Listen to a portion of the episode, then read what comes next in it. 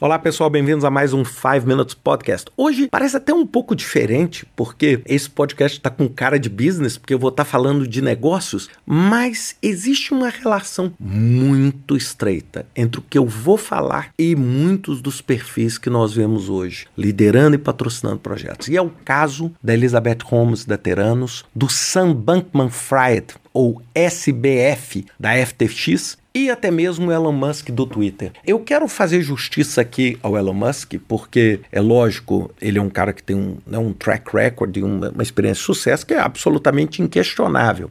Agora, o que, que esses três têm em comum? Né? Elizabeth Holmes acaba de ser condenada a 11 anos por fraude na Teranos. Para quem não se lembra, Teranos foi praticamente a menina dos olhos dos investidores, porque ela prometia revolucionar o exame de sangue, onde você tirava uma gota e com uma gota de sangue você avaliaria tudo, todo tipo de doença que a pessoa poderia ter, que seria, sem dúvida nenhuma, uma revolução em termos de biotecnologia.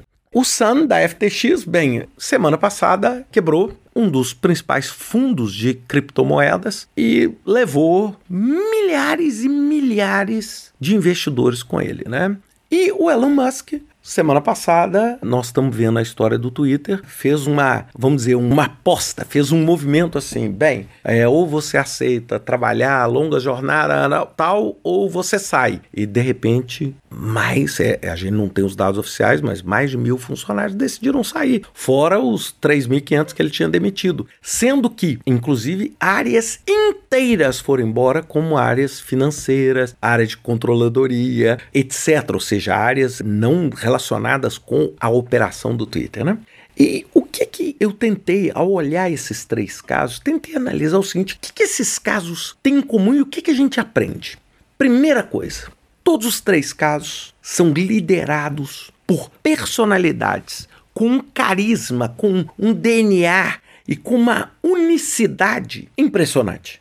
É? A Elizabeth Holmes só vestia preto, ela era a presença e a voz feminina no Vale do Silício. Ela foi convidada pelo presidente Obama para poder ser exemplo de pessoas com espírito empreendedor. Ela foi cortejada por praticamente todos os políticos, todas as celebridades. Ou seja, ela era por si só uma celebridade. Ela sentava na mesa com os maiores empresários do mundo falando sobre a revolução e ela se vestia, vamos dizer, frugalmente, só de preto. Ela tinha aquele estilo e muita gente falava que ela era o Steve Jobs de saias, né? O pessoal brincando, etc. O SFB é a mesma coisa. Assim, lógico, não vou dizer a mesma roupa, mas a mesma coisa. Ou seja, um cabelo e uma proposta assim: nós vamos revolucionar o mundo, o mundo vai ser diferente e eu pretendo gerar esse tanto de riqueza, porque sem dúvida nenhuma nós vamos mudar o mundo e o mundo vai ser diferente. Ou seja, essa filantropia empreendedora. E o Elon Musk, acho que eu não preciso nem falar, né? A personalidade, o estilo devem ter inúmeros filmes sobre ele e ele é uma personalidade extremamente exótica,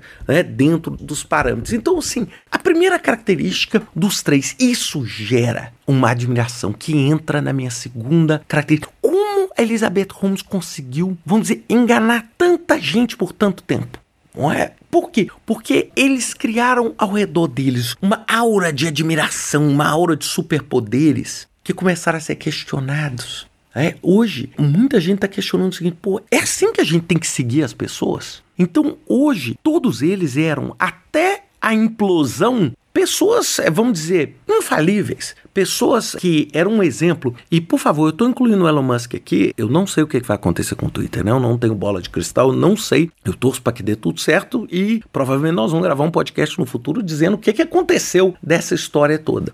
Agora vamos para o terceiro ponto todos usaram esse carisma, essa fala revolucionária, esse charme, esse altruísmo para esconder uma coisa simples: a absoluta falta de governança, a absoluta falta de mecanismos de controle, a absoluta falta de compliance.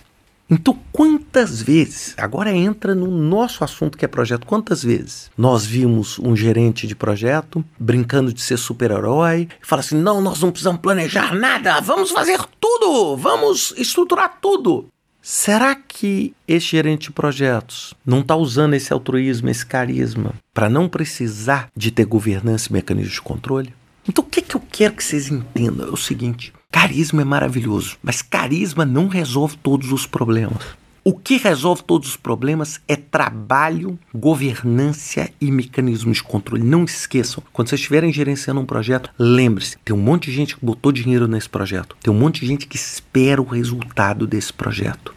E não vai ser só com charme, ou vestindo branco, ou vestindo azul, ou tendo cabelo preso, ou cabelo solto, ou mandando tweets três horas da manhã dizendo que você vai mudar o mundo que você realmente vai mudar o mundo no outro dia. Gerenciar projetos é uma coisa séria. Gerenciar projetos requer governança, requer mecanismos de controle, requer planejamento, requer análise de risco, requer controle de orçamento. É assim que as coisas dão certo.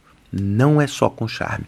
Pensem nisso. Vamos esperar que essa bagunça da Teranos e essa bagunça da FTX sirvam de exemplo para um monte. E vamos desejar que ao Twitter ou ao Elon Musk todo sucesso. Né? A gente quer realmente ter uma plataforma que contribua para a sociedade. Agora, o caminho até então nessa primeira semana parece ser bem tortuoso. Um grande abraço para vocês, até semana que vem com mais um 5 Minutes Podcast.